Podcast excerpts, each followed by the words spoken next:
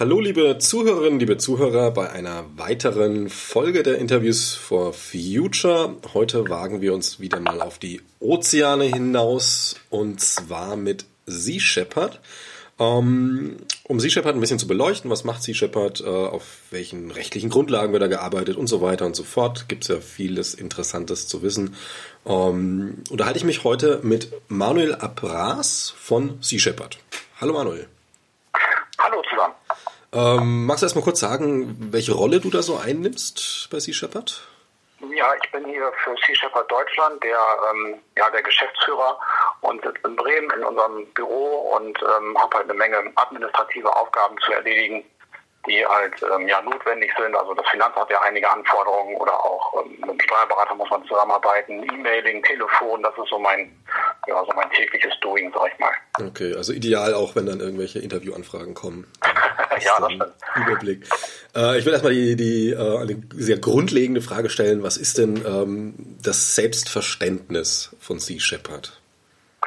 Also Sea Shepherd sieht sich oder wir sehen uns als, ähm, als eine NGO, die nicht einfach nur protestiert und, und äh, meinetwegen Banner hochhält und ähm, lange diskutiert, sondern wir äh, fahren halt raus, um halt die Missstände dort draußen auf hoher See zu dokumentieren und halt auch ähm, ähm, ja zu meinetwegen auch gegen vorzugehen, wenn es denn ähm, wenn es denn notwendig ist, wenn es möglich ist. Und ähm, das ähm, zieht sich eigentlich so durch unsere, unsere Geschichte seit mittlerweile jetzt äh, 43 Jahren.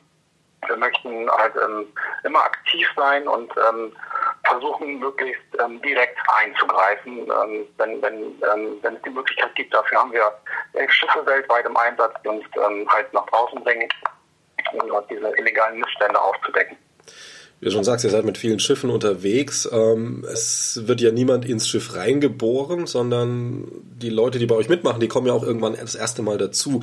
Da müsst ihr ja sicher auch ein bisschen äh, schauen, passt die Person, passt es nicht. Äh, Gibt es da irgendwie so ein paar Grundbedingungen, wo man sagt, also wenn du mit aufs Schiff willst, ähm, das muss erfüllt sein? Ja, natürlich. Zuerst einmal Volljährigkeit, das ist klar, damit jeder über sich selbst halt auch bestimmen kann. Dann sollte man auf jeden Fall des Englischen mächtig sein, weil auf den Schiffen grundsätzlich nur Englisch gesprochen wird. Also es ist nicht unbedingt Business-Englisch gefordert, aber man sollte schon Ansagen oder Befehle vom Captain verstehen und ausführen können. Ähm, dann darf man auf keinen Fall ein Problem mit veganer Ernährung haben, denn die ähm, gibt es dort auf den Schiffen. Das ist halt ähm, ein Angebot von uns an die Menschen, ähm, die vegane Ernährung kennenzulernen.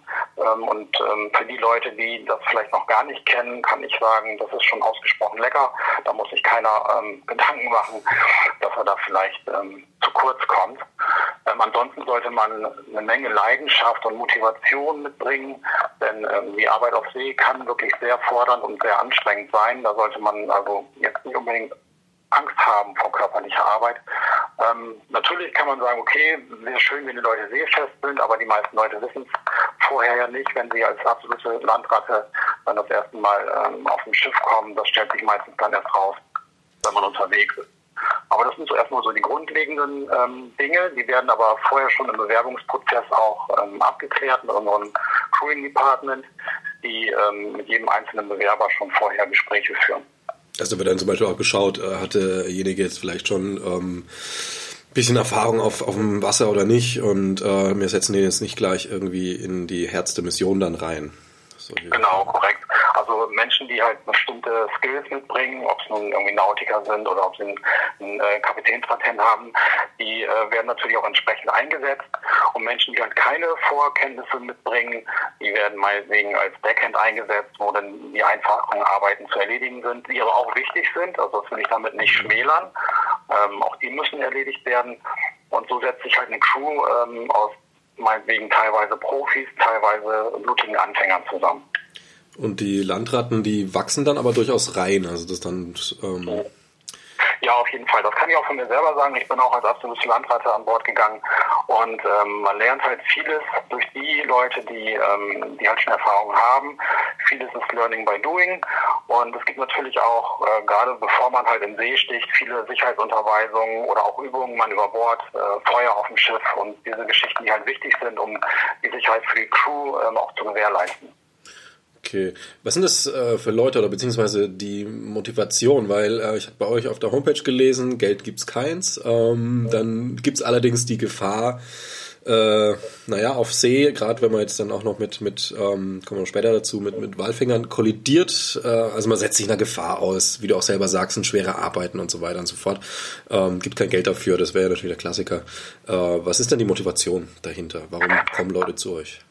Ja, das ist ziemlich vielfältig. Also die meisten kommen eigentlich aus, aus der Liebe zum, zum Meer oder zum Umweltschutz, zum Tierschutz zu uns, weil sie halt ähm, bei uns direkt aktiv werden können und auch direkt meinetwegen Erfolge verzeichnen können, wenn sie draußen auf See meinetwegen gegen illegale Fischtrawler vorgegangen sind. Ähm, das ist, würde ich sagen, so die, die ähm, der größte Anteil an Menschen. Dann gibt es vielleicht auch den einen oder anderen, der, ähm, der vielleicht ein Abenteuer sucht. Ähm, da möchte ich aber ganz klar vorwarnen, denn ähm, ich würde mal behaupten, so 98 Prozent der, der Zeit auf dem Schiff ist harte Arbeit und vielleicht zwei Prozent sind Abenteuer. Also das, ähm, wenn das der Antrieb sein sollte, dann ist er nicht unbedingt der richtige. Ähm, dann vielleicht auch viele Leute, die sowieso schon sehr meeresaffin sind, weil sie meinetwegen Taucher sind oder ähm, sonst wie auf, auf, auf dem Meer unterwegs sind. Ähm, das sind so die, ja, die größte Klientel, die sich bei uns meldet. Also gerade mit diesem Abenteuer ist dann, man erwartet dann viel Abwechslung, hat dann ganz viele eintönige Tage erstmal. Ja, also wenn man sich jetzt meinetwegen äh, diese Doku-Serie Whale Wars anguckt, da sieht das alles ganz spannend aus, äh, wenn diese Szenen so zusammengeschnitten sind. Aber in Wirklichkeit ist es natürlich so, dass man teilweise tagelang oder wochenlang nach illegalen Walfängern oder ähm, illegalen Fischtrawlern suchen muss, ähm, bevor man dann vielleicht mal einen findet und aufbringt. Und das können schon sehr zehrende Tage sein. Äh, das, das Schiff ist ständig in Bewegung, man hat wenig Platz, man hat äh, kaum Privatsphäre, man muss halt natürlich auch hart arbeiten. Ähm, ja, das macht halt so den Großteil der, der Kampagne dann auch. Mhm. Aber klingt auf jeden Fall nach was, wo auch Leute wirklich Bock drauf haben, dieses Gemeinschaftsgefühl. Ja, auf jeden Fall, definitiv. Also das, äh, wir haben, wir haben viele Bewerber zum Glück, die, die halt äh, genau diesen Weg suchen, die halt was verändern wollen, wie ich ja schon sagte, und ähm, die melden sich dann bei uns und ziehen das dann auch durch. Wie ist das so, wenn die es dann durchgezogen haben? Also klar, mehrere Missionen ist meinetwegen. Ähm, man entwickelt sich ja. Also es ist ja, also ich denke mal, schon eine so eine Fahrt ist ein Erlebnis, aber wenn es dann noch mehr wird, das ist ein gewisser Reifeprozess, der auch passiert in neuen Situationen. Was kannst du dazu sagen? Also vielleicht auch bei dir selber oder auch bei Leuten, wo du ein ganz konkretes Beispiel hast oder auch allgemein gesprochen, je nachdem halt. Ähm, so die positiven Erfahrungen und halt auch wirklich diese Reifeprozesse. Was, was bringen denn die Besatzungen da so mit? Ähm, ja, also natürlich erst einmal öffnet das Horizonte. Das ist ganz klar, wenn man das erste Mal so auf so einem Schiff unterwegs ist, dann lernt man eine ganz andere Welt kennen, die man jetzt unbedingt vom Land nicht kennt. Ähm, man muss sich, ähm, man muss sich dann natürlich auch in eine, in eine Gruppe integrieren. Die, natürlich gibt es auf einem Schiff eine gewisse, ich sag mal, Kommandostruktur. Das ist einfach notwendig, damit auf dem Schiff auch alles reibungslos läuft. Aber da muss man sich halt integrieren. Man muss sich vielleicht auch ähm, so ein bisschen ähm, unterordnen oder auch sich persönlich zurücknehmen, weil es halt ja auch wenig Privatsphäre gibt. Ähm, und ähm, das sind natürlich, das sind natürlich Erfahrungen, die man auch mitnimmt, wenn man später mal das Schiff ähm, verlassen sollte. Man, man kann daran wachsen. Also mir ist es jedenfalls so gegangen. Und ähm, die Probleme, die man hier vielleicht an Land als Probleme angesehen hat, die werden dann auf so einem Schiff sehr viel kleiner und kommen einem gar nicht mehr so richtig vor, wenn man sieht, was dort draußen teilweise ähm, passiert, welche, welche unheimliche Zerstörung da passiert, dann sind diese kleinen alltäglichen Probleme hier ähm, nicht mehr wirklich äh, nicht mehr wirklich wichtig.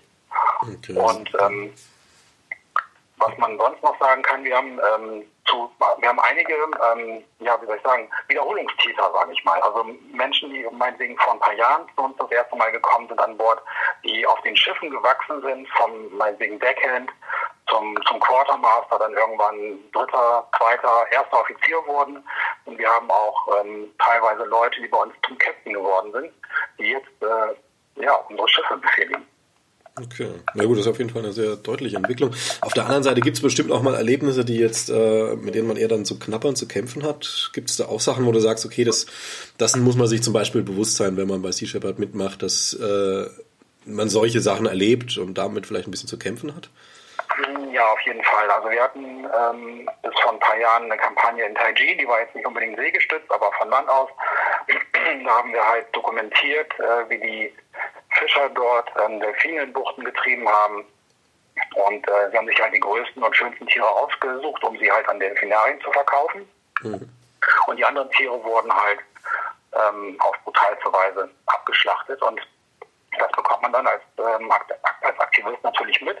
Man, man dokumentiert das, man bringt das in die Öffentlichkeit, damit die Öffentlichkeit darüber halt auch informiert ist.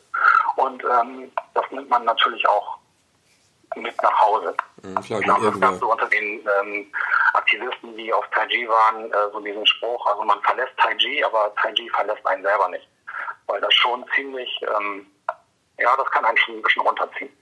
Habt ihr da auch ein bisschen Unterstützung dann für die Leute? Weil ich kann mir gut vorstellen, also gerade Delfine ist ja auch ein sehr pathetisches Tier. Das hat man schon als Kind vielleicht irgendwie verknüpft und dann erlebt man solche Schlachtereien. Ähm, kann ja auch sein, dass jemand da einfach nicht mehr von loskommt. Habt ihr da Möglichkeiten auch zu sagen, hey, hier gibt es jemanden, der unterstützt sich mal, ein bisschen psychologische Unterstützung, sowas? Ja, so weit würde ich jetzt nicht gehen, aber natürlich besprechen wir alles miteinander. Also die, die ähm, Crew, die dort vor Ort war, die sind natürlich abends, wenn sie dann in ihre Unterkünfte gegangen sind, haben sie den Tag besprochen und halt ihre, ihre Eindrücke wiedergegeben.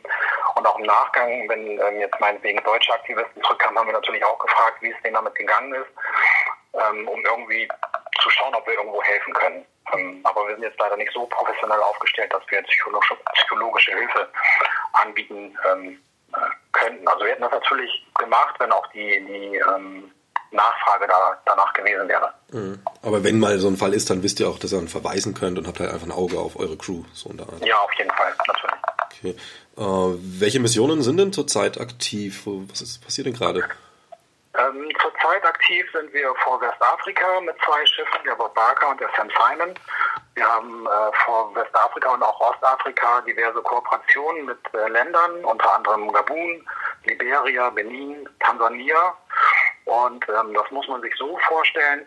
Wir stellen im, im Grunde ähm, das Schiff und die Crew und das jeweilige stellt die Polizeikräfte, sodass wir dann die jeweiligen ähm, Küstengewässer des Landes patrouillieren können, um gegen illegale Fischerei vorzugehen. Und ähm, im Grunde passiert das deswegen, weil diese Länder keine eigene Küstenwache ähm, vorzuweisen haben. Mhm. Und ähm, da kam halt diese Kooperation zustande. Ähm, eine andere wichtige Kampagne findet im Golf von Kalifornien statt zurzeit äh, zum Schutz der letzten Vaquitas. Von diesen Tieren soll es nur noch ca. 15 bis 16 geben. Die sind also wirklich akut vom Aussterben bedroht. Und äh, wir sind dort mit äh, zwei Schiffen unterwegs, um halt die, ähm, die Netze, die dort von den mexikanischen Fischern benutzt werden, einzusammeln. Die ähm, jagen eigentlich den Totoaba, sehr begehrter ähm, Fisch, beziehungsweise die, die äh, Blase des Fisches ist in Asien sehr begehrt. Leider landen halt aber auch die Vaquitas in den Netzen dieser Fischer und ähm, da versuchen wir halt alles Mögliche, um die letzten Tiere zu retten. Das sind so gerade die, die ähm, Kampagnen, wo wir aktiv mit Schiffen unterwegs sind. Und dann haben wir noch eine Kampagne auf den Färöer Inseln ähm, mit Aktivisten vor Ort, die halt dokumentieren von Land aus, was die Färinger dort mit den Pilotwahlen und anderen kleinen Wahlen anstellen. Die werden ähm, in Buchten getrieben, wenn man dann eine Herde auf See oder eine Schule auf See gefunden hat. Und dort werden sie dann an Land gezogen und halt auch ähm, geschlachtet, um sie dann, um dann das Fleisch an die, an die Bevölkerung zu verteilen. Ähm, und das, ja, das dokumentieren wir halt. Okay, das ist auch wieder so eine Sache. Ähm, wo kann man das dann sehen, die Dokumentation? Also wie wird das dann verbreitet und veröffentlicht? Also wir haben auf jeden Fall eine Webseite, auf der man immer die aktuellsten Nachrichten nachlesen kann. Aber, aber natürlich sind wir auch auf den Social, Social, ja, auf den sozialen Netzwerken unterwegs. So passt ja. das besser. Und ähm, da ähm, sind wir eigentlich am schnellsten unterwegs mit den Nachrichten. Dort kann man alles nachlesen zu den jeweiligen Kampagnen. Dann haben auch, hat auch noch jede einzelne Sea Shepherd Ländergruppe Webseiten. Also wenn man jetzt ähm, mhm. meinetwegen des Englischen mächtig ist oder auch äh, meinetwegen Spanisch, dann kann man auch dort ähm, aktuellste Entwicklungen nachlesen. Habt ihr auch äh, Pressekooperationen oder vielleicht einfach Presse, die sagt, wir greifen da gern drauf zu, also wo man ein bisschen mit rechnen kann, äh, ihr veröffentlicht was und dann ähm, wird es auch äh, über die Blase hinaus, sage ich mal, verbreitet? Ja, das ist eher schwierig, in den, sich in, den, äh, in der Presse wirklich ähm, zu positionieren, da halt ja viele andere Themen sehr dominant sind. Und ähm, also gerade hier so in der deutschen Presselandschaft ist das nicht wirklich einfach. Wir haben natürlich so mit dieser Afrika-Kampagne wirklich tollen Content, den wir anzubieten haben, aber ähm, das scheint nicht so wirklich ähm, bei, den, bei den Medienvertretern auf ähm, nährbaren Boden zu fallen. Naja, ist vielleicht nicht ganz so leicht verkaufbar wie Corona oder das Dschungelcamp letztlich. Ja, da hast du wohl recht, ja. Äh, leider. Ähm, ich will jetzt mal zum Klimawandel rüber wechseln vom Thema, weil das ja jetzt von unserer Seite Scientists her das äh, unser Hauptthema ist. Bei euch ein Nebenthema, aber es ist ja auf jeden Fall vermengt. Ähm, wie ist es auf euren Missionen? Beobachtet ihr da auch Auswirkungen des Klimawandels, wo man ganz klar sagen kann, das ist messbar erkennbar in irgendeiner Form? Also ich persönlich kann das jetzt ähm, nicht äh, berichten, weil meine, meine Kampagne schon ziemlich lange her ist, aber ich weiß von unserem Gründer Paul Watson, dass er in den Jahren, als sie in die Antarktis gefahren sind, um gegen die illegale japanische Walfangflotte vorzugehen, schon eine Veränderung ähm, der Eismaßen festgestellt hat, die auch definitiv mit dem, ähm, mit dem Klimawandel zusammenhängen.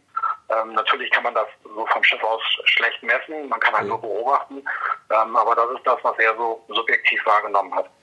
Auch mal irgendwelche äh, Fischbewegungen, dass die, ähm, dass sich Leichtgründe sich verschieben, sich Fische anders, anders bewegen, andere Regionen aufsuchen, sowas? Oder ist das? Das kann ich leider, kann ich leider nicht bestätigen. Äh, ich habe auf eurer Homepage was Interessantes gelesen, ähm, war mir auch selber neu. Auch der Name dafür ist ganz äh, nett, passt aber auch ganz gut. Ob du das mal beschreiben kannst, das ist nämlich die sogenannte Wahlpumpe. ja, ähm, das ist im Grunde, ähm, im Grunde haben die Wale die, die Eigenschaft oder die Möglichkeit, die Meere zu, ja, wie soll ich sagen, zu ähm, ähm, mit Nährstoffen zu versorgen, so, um mhm. das mal einfach auszudrücken. Das heißt also, diese Großwale nehmen ja eine Menge Nahrung auf und ähm, wenn sie dann irgendwann äh, diese Nahrung wieder ausscheiden, dann sind da halt eine Menge Mineralstoffe oder Eisen enthalten, die halt dafür sorgen, dass zum Beispiel ähm, Phytoplankton ähm, wachsen kann, sich vermehren kann. Und Phytoplankton ist unter anderem ähm, dafür zuständig, Sauerstoff äh, herzustellen oder halt auch CO2 ähm, zu binden. Und ähm, je mehr Phytoplankton halt man, man halt hat, ähm, umso mehr Zooplankton kann halt auch ähm, gedeihen. Und ähm, das wiederum ernährt dann größeres äh, Zooplankton, was dann wiederum Haie oder auch Wale ernährt. Also im Grunde ist es ein großer Kreislauf. Mhm. Der Wal hat da ähm, durch, sein, durch seine Ausscheidungsprodukte einfach einen entscheidenden Anteil dran. Ganz genau. Und ähm, wenn man bedenkt, wie viele Wale es vor meinetwegen 60, 70 Jahren noch gab und we wenige jetzt, dann kann man ungefähr ahnen, ähm, ähm, wie viel ähm, Nährstoffe man quasi den Meeren entzogen hat durch, äh, durch unsere Waljagd.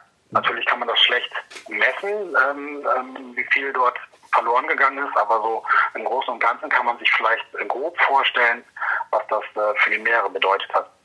Ja, wie viele wie viel, ähm, Wale sind denn, also wenn man jetzt den Vergleich nimmt von vor 60 Jahren bis heute, wie, wie ist denn da dieser Unterschied also, der Walpopulation? Man, man, spricht zum Beispiel beim, äh, beim Blauwal, also dem größten, größten Säugetier, das es äh, auf der Welt je gab, von im Moment 5.000 bis 10.000 Tieren, also die Zahlen sind da sehr vage.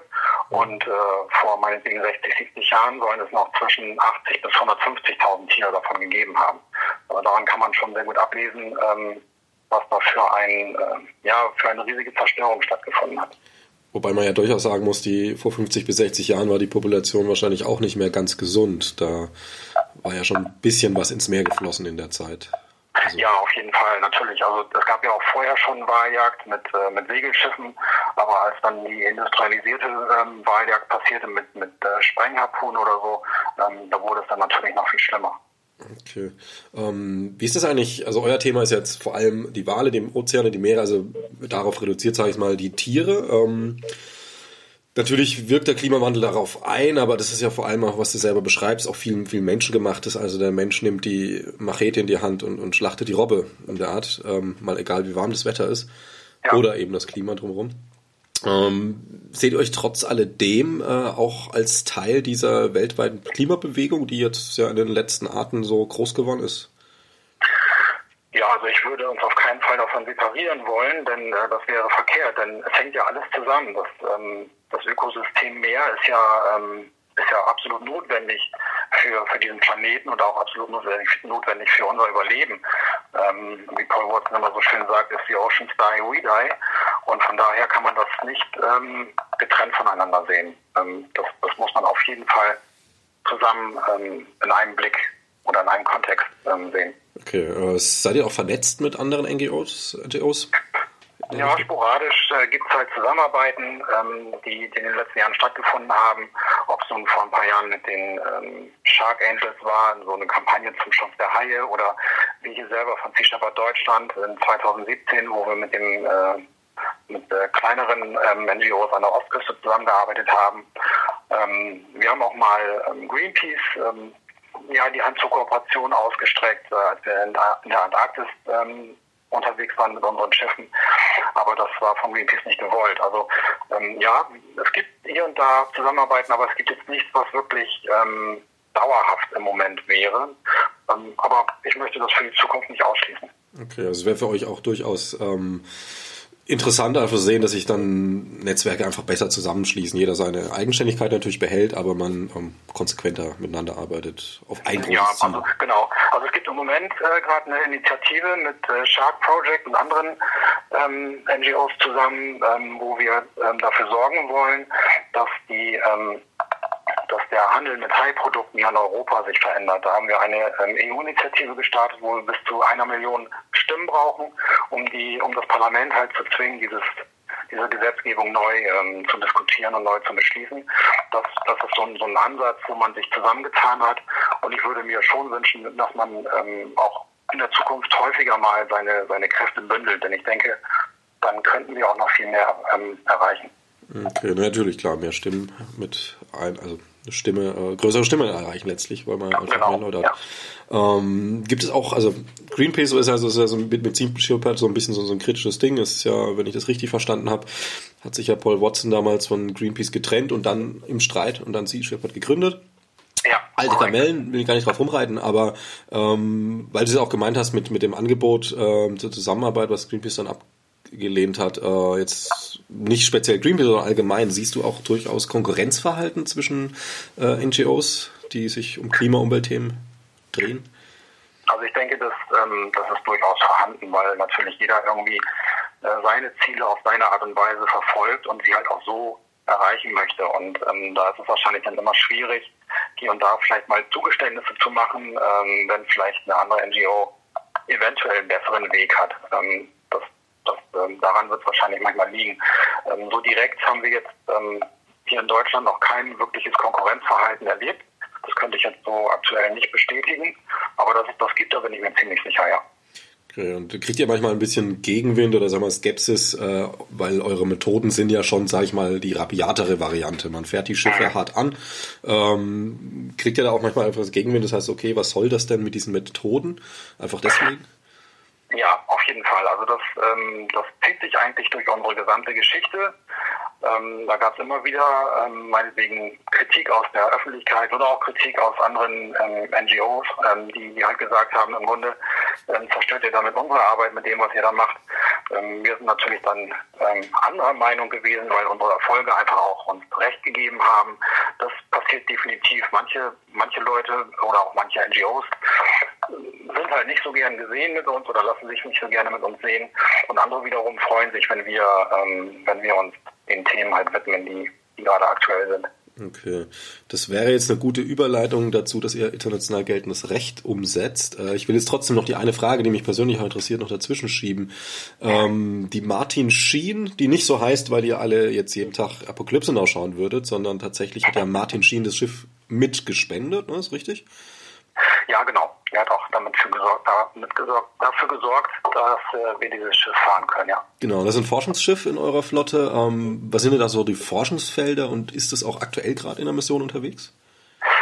Ähm, ja, da bin ich äh, informativ gerade nicht so ganz gut aufgestellt, weil das Schiff von Sea Shepherd USA betrieben wird. Ich weiß aber, dass es ähm, 2014 oder 2013 angeschafft wurde und dann erstmal im Golf von ähm, Mexiko eingesetzt wurde, als damals diese äh, Deepwater Horizon Katastrophe ähm, passierte.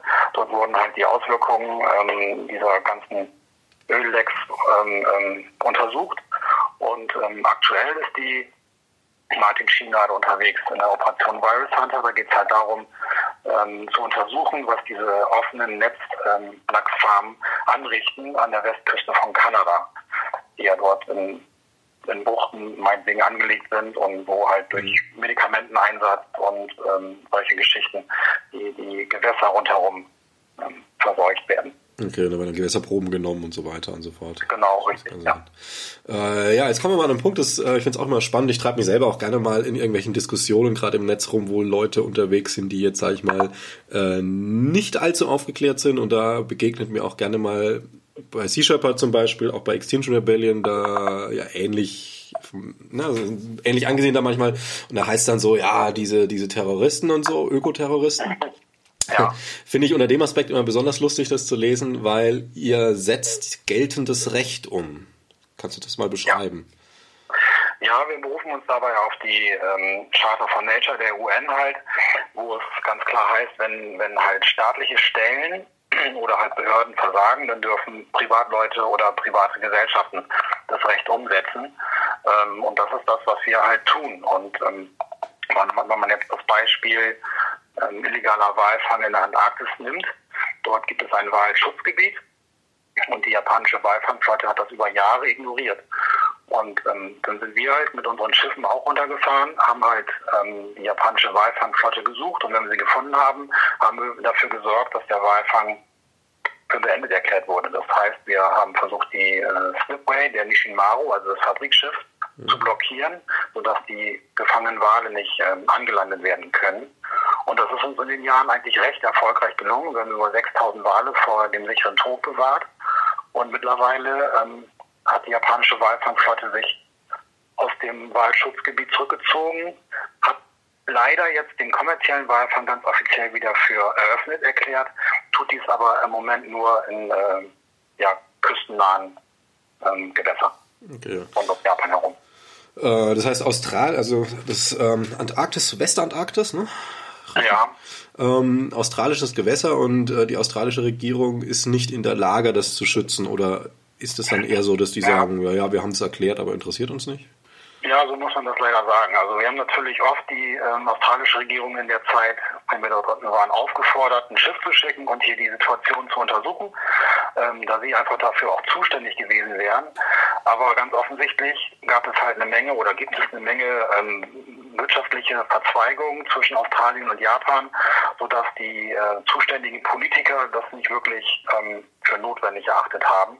Und so waren wir eigentlich in all den Jahren meistens auf uns alleine gestellt ähm, dort unten. Okay, du hattest vorhin schon afrikanische Staaten genannt, mit denen ihr auch zusammenarbeitet. Mhm, da genau. ist dann so, dass die tatsächlich einfach keine Flotte haben, die können nichts machen und ihr setzt eure Schiffe dann ein.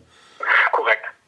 Das ist eigentlich ein Projekt, was jetzt in den letzten Jahren immer größer geworden ist. Immer mehr afrikanische Staaten erkennen einfach, wenn sie ihre Gewässer schützen, dass das zum einen für den Tourismus sehr gut sein kann, zum anderen natürlich für ihre eigene Bevölkerung, die dann, wenn meinetwegen jetzt die kleinen Fischer rausfahren, die dann auch wieder was ähm, fangen können, ihre, ihre Familien ernähren können, meinetwegen ähm, nicht kriminell werden müssen, weil sie halt keinen Fang mehr haben oder halt auch nicht flüchten müssen.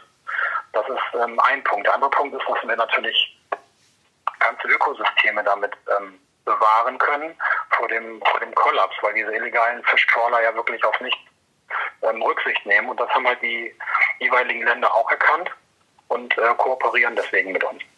Okay, das heißt, ihr habt da halt Staaten jetzt, die kooperieren, dann jetzt Australien, da könnte man eher sagen, dass ihr, naja, man schaut weg.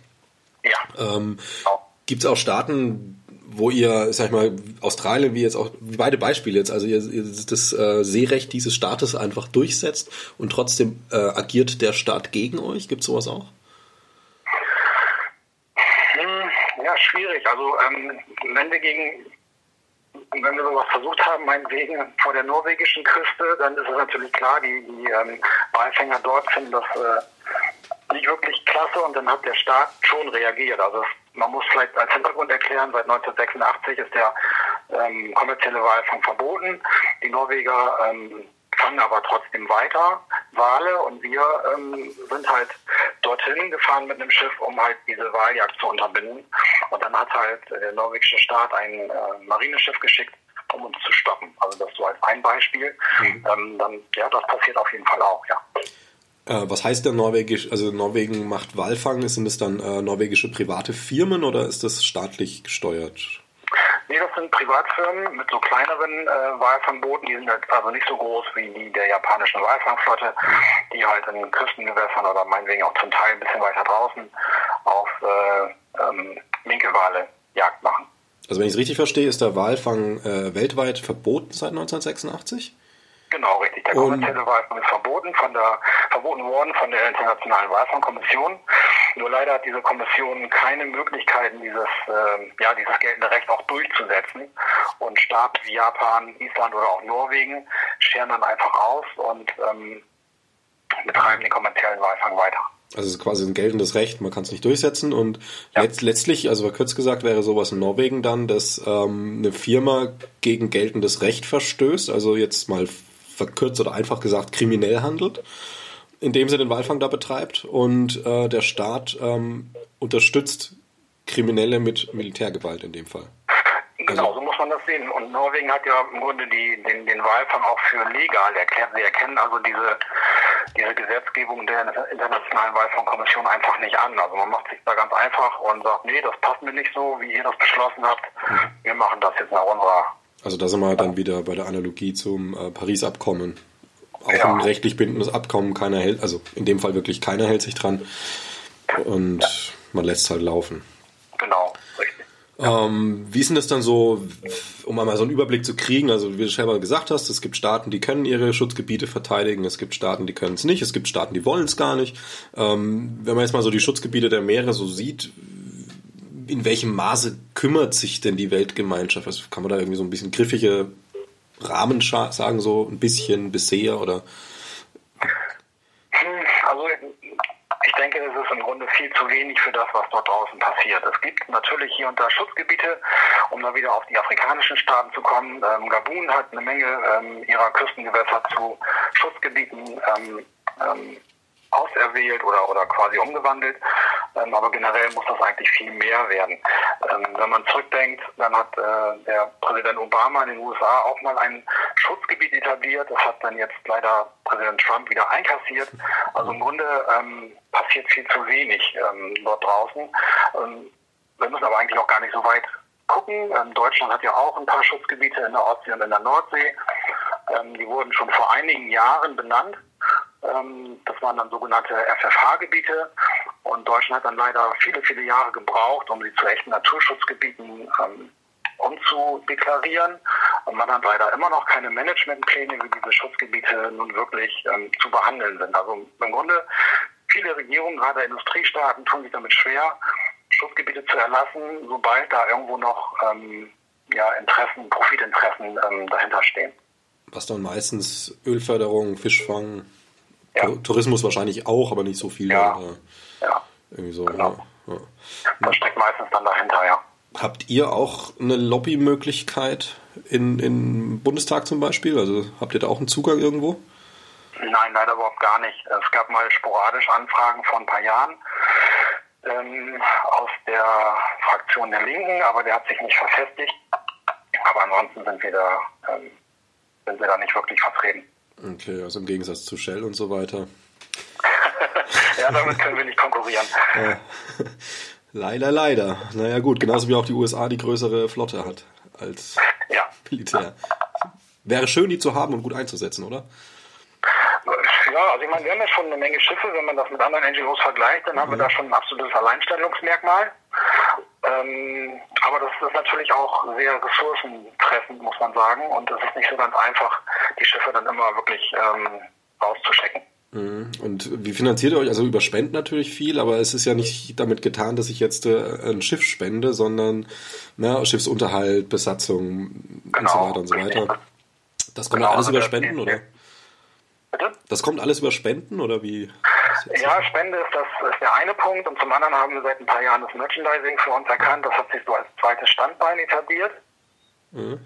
Wir ähm, nehmen im Grunde unsere beiden Logos, also den Jolly Roger und auch das Classic-Logo und äh, bedrucken damit halt äh, Sweaterjacken oder äh, T-Shirts und ähm, verkaufen das, versuchen auch dort einen möglichst qualitativ äh, hohen Standard einzuhalten, der halt auch nachhaltig ist, um auch dort äh, den, den, den Unterschied zu machen. Und ähm, das hat sich jetzt ähm, ja, das hat sich jetzt ganz gut etabliert. Wir können auch damit ähm, auch die Kampagnen finanzieren. Okay, ne, das funktioniert ganz gut. Eh. Das, äh, also man sieht zum Beispiel auch keinen Messeraufbau ohne mindestens einen Sea Shepherd Pulli. Das, ja, das ist deutschlandweit äh, ziemlich, äh, ziemlich gut unterwegs mit irgendwas über 300 ähm, Events im Jahr. Okay.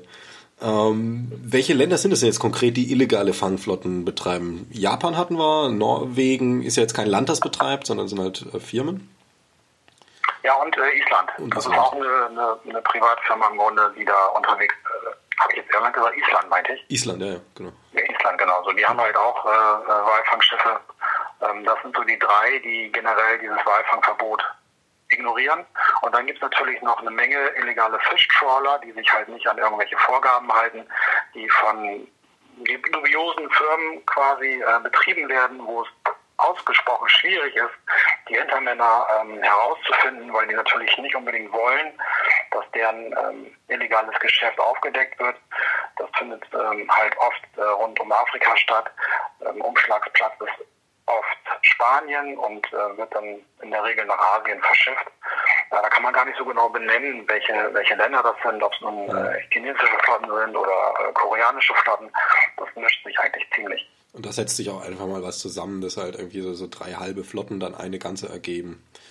Irgendwie aus Grund von ergibt sich gerade, liegen im selben Land vor Ankergrad und ja, genau, richtig. Und die, die fischen wahrscheinlich dann im selben Gebiet, weil sie da halt ähm, größere Bestände vermuten. Man hat ja nun in den letzten Tagen oder in den letzten Wochen über die sozialen Netzwerke mitbekommen, dass, äh, dass im Pazifik eine größere chinesische Flotte unterwegs sein soll. Und ähm, das ist natürlich auch dann Fischfang, der, der nicht wirklich ähm, legal ähm, ja, mhm. genehmigt wurde. Also ich denke mal, die Auftraggeber, da braucht man jetzt nicht viel drüber reden, ähm, aber das, da geht es um, um, Geld, Gier, Kapital. Ne? Aber äh, jetzt so, so die, die, die Besatzungen von so Walfangflotten, was sind denn das für Menschen? Also was, was ist da die Motivation dahinter? Tatsächlich, man braucht das Geld dringend nur oder kommt das? Ähm, ja, also bei diesen kleineren Firmen Norwegen, Island geht es natürlich auch um den, um den Profit, wobei ähm, diese Länder eigentlich auch erkennen mussten in den letzten Jahren, dass das Walfleisch sich unglaublich schlecht vermarkten lässt, dass man teilweise auf den, äh, auf den Fleischbergen sitzen bleibt. Ähm, bei der japanischen Walfangflotte ist das natürlich eher durch den Staat subventioniert und die Leute dort sind halt eher Angestellte. Ob die mhm. nun unbedingt dringend das Geld brauchten oder ob sie auch meinetwegen einen anderen Job hätten annehmen können, das kann ich von hier aus leider schlecht beurteilen. Aber ähm, im Grunde läuft es immer aufs Gleiche hinaus. Es geht um Profit. Es geht darum, ähm, den, meinetwegen den Geschmack von ein paar wenigen Menschen zu befriedigen, die halt ähm, gerne Walfleisch essen möchten. Die Wahrheit sieht halt ganz anders aus. Das, äh, das, äh, der Walfang ist überhaupt gar nicht mehr profitabel. Im Gegenteil, man hat äh, große Kühlhäuser angelegt, wo halt äh, eine Menge Tonnen Walfleisch tiefgefroren auf Abnehmer warten. Okay. Also ähnlich wie in der Kohleindustrie auch wieder, man hält es künstlich am Leben. Ja, genau. Weil man nicht von loskommt. Ähm, wie kann man sich das denn so, so vorstellen? Also ihr seid ja jetzt, weiß ich, wochenlang auf dem Meer unterwegs und ähm, jetzt nehmen wir mal hier die japanische Walfangflotte, die ist ja das bekannteste, sag ich mal. Äh, und dann trefft ihr auf einmal, stoßt ihr auf, findet ein Schiff, entdeckt es, ähm, nähert euch dem Zusammenstoß. Was passiert da? Also wie, wie kommt, was, was sind die Abläufe? Ja, also im Grunde, uns ging es ja einmal darum, in der Zeit, wo wir da unten waren, dass wir das äh, Fabrikschiff finden, damit wir halt ähm, hinten die Slipway, wo die Wale, wenn sie da erlegt sind, angelandet wurden. Wenn wir die blockieren konnten, dann war im Grunde der Walfang beendet. Denn wenn so ein Harpunenboot, das waren ja meistens drei, vier Harpunenboote, die die Nishimaru begleitet haben, wenn die so einen Wal harpuniert haben, dann mussten die halt zusehen, dass sie es auch möglichst schnell an die Nishimaru zur weiteren Verarbeitung ähm, abgeben konnten. Also wenn uns das gelungen ist, dann äh, war der Walfang beendet. Ähm, und wenn uns das halt nicht gelingen konnte, die Nishimaru zu finden, dann haben wir uns halt in äh, kleinere Scharmützel mit den Harpunenbooten eingelassen, damit sie halt nicht Wale fangen konnten. Und das ist uns auch teilweise sehr gut gelungen, sodass an manchen Tagen überhaupt gar keine Wale geschossen werden konnten. Und ähm, ja, das ging teilweise schon ziemlich rabiat zur Sache, weil die ähm, Flotte natürlich dadurch eine Menge Verluste erlitten hat. Das heißt, ähm, unser Auftreten, unsere, unsere Aktionen haben ähm, die japanische Walfangindustrie eine Menge Geld gekostet. Und ähm, je öfter wir das geschafft haben, je erfolgreicher wir dort unterwegs waren, umso, ähm, umso, ähm, ja, umso brutaler wurden sie eigentlich auch, was äh, ihr Vorgehen gegen uns betrifft. Was ich gelesen habe, ist, äh, also zwar jetzt das Drastischste, was mir untergekommen ist, äh, dass Paul Watson äh, angeschossen wurde. Also hatte zwar eine schusssichere Weste, aber ähm, soll irgendwie angeschossen worden sein. Ja, die Geschichte kenne ich auch nur aus den Medien, das okay. ist mir auch bekannt. Eine andere, vielleicht ähm, sehr ähm, interessante Geschichte oder eigentlich auch sehr schockierende Geschichte mhm. ist äh, mit der Eddie Gill. Das ist ein Primaran gewesen, den wir in unserer Flotte hatten. Ähm, der wurde 2010 von einem Harpunenboot quasi überfahren. Das heißt, dieses Harpunenboot ist über den Bug der Eddie Gill gefahren und hat äh, ungefähr ein 4,60 Meter großes Stück von dem äh, Primaran abgetrennt. Zum Glück wurde niemand wirklich verletzt. Also es waren sechs Mann auf der Eddie Gill. Die konnten alle ähm, zum Glück gerettet werden. Ähm, und die Eddie Gill ist dann leider in der Antarktis gesunken. Ähm, und im Nachgang wurde dann Anzeige erstattet gegen den Kapitän ähm, dieses Harpunenbootes, aber es ist nie wirklich irgendwas passiert. Ist ja schon, schon ein Anschlag, der, der in Richtung Mord tendiert letztlich. Man weiß doch, was da passiert. Wenn man das so, ja, das kann man schon so sagen. Also im Grunde hat er in Kauf genommen, dass dabei Menschen äh, ums Leben kommen. Mhm. Also Totschlag wäre dann eher das Begriff, aber ja. warum passiert da nichts? Also der versteckt sich dann in, in Japan, die japanische Gesetzmäßigkeit sagt, das greift man nicht an, oder? Genau, ähm, wurde halt, wie gesagt, Anzeige erstattet und ähm, auch die neuseeländischen oder die australischen Behörden, da bin ich jetzt nicht ganz sicher, haben sich halt auch diesen Fall angenommen. Ähm, Pete Bethune, der damals die LDG kommandiert hat, ähm, ist ähm, auf eines der Harpunenboote und hat quasi eine Forderung in Höhe von, ich glaube, zwei Millionen Dollar dort an den Kapitän abgegeben, weil er sein Boot ersetzt haben wollte. Und äh, den Pete Bethune hat man dann mitgenommen nach ähm, Japan und dort ähm, wurde er dann verurteilt, aber auf Bewährung wieder freigelassen und des Landes verwiesen. Das heißt, man hat im Grunde den ganzen Fall umgekehrt und äh, ihn dann einer Straftat mhm. beschuldigt. Okay, naja gut, wie man das dann halt so macht. Ja. Ähm, das sind schon ziemlich grenzwertige Maßnahmen, die da jetzt so gegen euch gehen. Also es äh, gab's, das ist dann auch so das Drastischste, was man aber auch erlebt. Das, ich meine, viel drastischer als ja. so ein Angriff. Kann ich mir auch schwer vorstellen. Ja das, das war ziemlich drastisch. Eine andere wirklich drastische Geschichte war die, die ich vorhin schon mal kurz erwähnte mit der ähm, norwegischen Marine. Mhm. Damals hatten wir ein Schiff namens Wales Forever, die war dann halt gegen den norwegischen Walfang unterwegs und wurde dann von diesem norwegischen Marineschiff der Andennis gerammt. Ähm, sie wurde beschossen, es wurden Unterwasserbomben geworfen. Also man hat auch da in Kauf genommen, dass Menschen verletzt oder gar getötet werden, um halt den, den eigenen Walfang zu schützen. Also das sind so die beiden ähm, Aktionen, die wirklich herausstechen.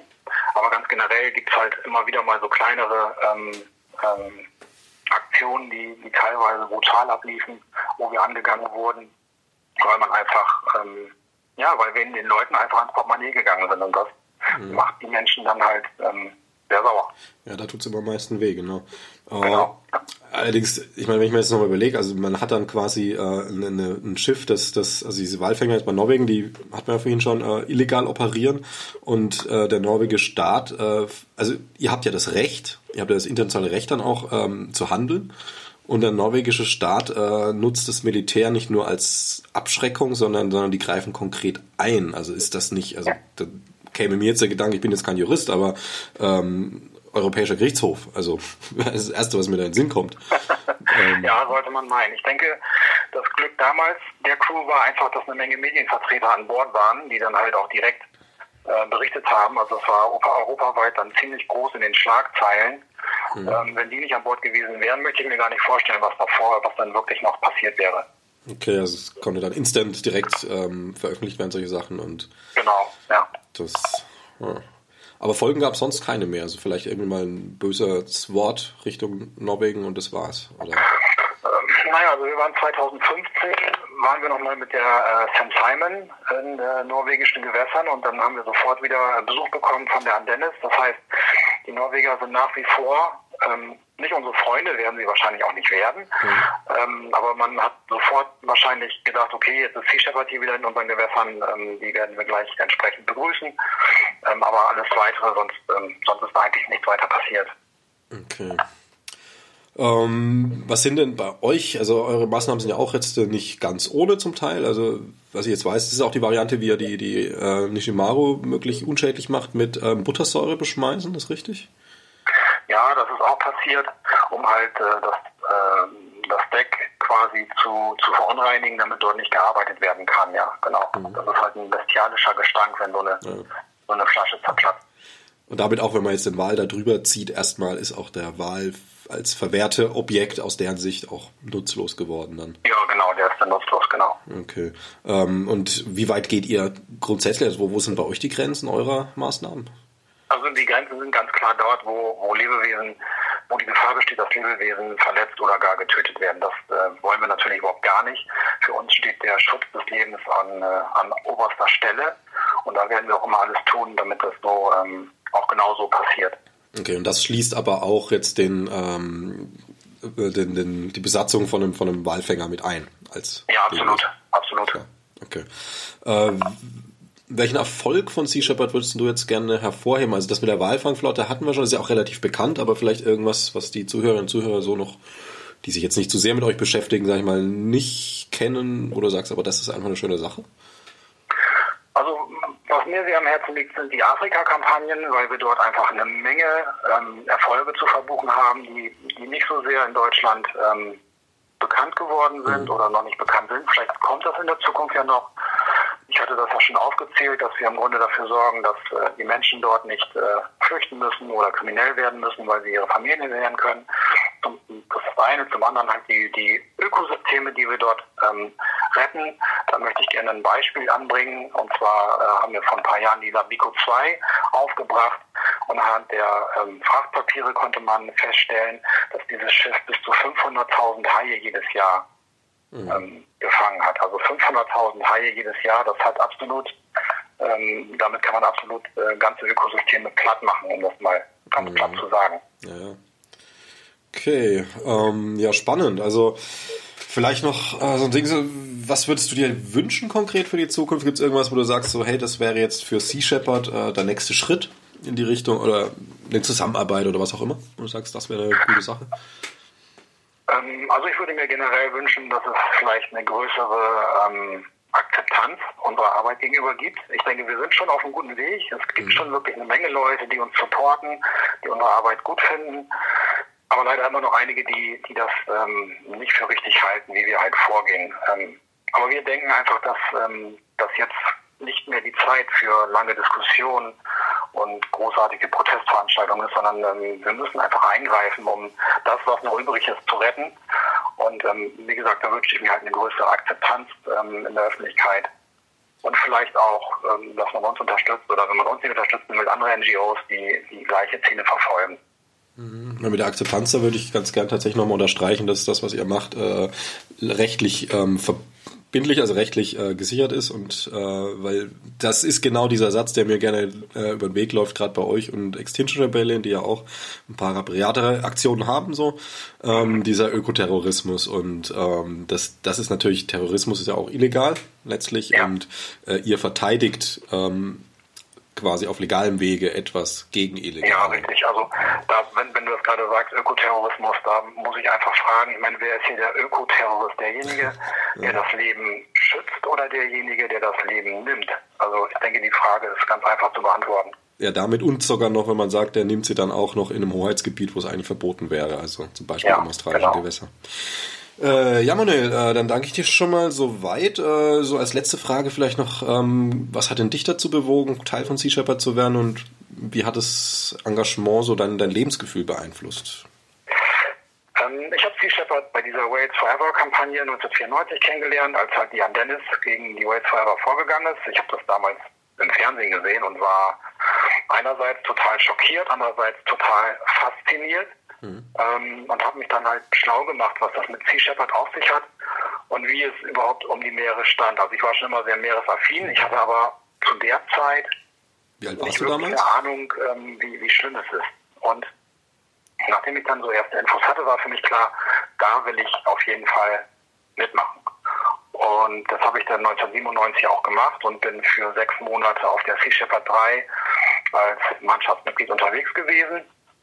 Und das hat dann tatsächlich nachhaltig mein Leben verändert. Also ich habe vieles dann mit anderen Augen gesehen, ähm, habe mich dann weiterhin für Sea Shepherd engagiert und wir haben dann hier in Deutschland auch 2010 äh, Sea Shepherd Deutschland gegründet und seit 2015 bin ich hier jetzt fest angestellt und durfte quasi meine, meine Leidenschaft zum Beruf machen, was ich als absolutes Privileg ähm, empfinde. Genau, und zumal es dann auch noch ähm, das Moralische mitbringt. Wenn ich jetzt, sag ich mal, äh, Motorpilot-Leidenschaft zum Beruf mache, auch schön, aber ähm, du tust auch noch was Gutes. Ja, das hoffe ich. Ja, zumindest aus unserer Sicht. Andere werden das anders sehen, aber da ist dann vielleicht die Sicht auch eine andere. Na klar. Ja, ja super, dann danke ich dir fürs Gespräch. Wenn du noch irgendwas Abschließendes sagen willst, was dir wichtig wäre, kannst du noch gerne machen. Ansonsten. Im Moment, nee, glaube ich, habe ich alles erzählt, was mir auf der Seele lag. Super, dann sind wir rund. Ja, danke ich dir fürs Gespräch. Okay, cool, vielen Dank.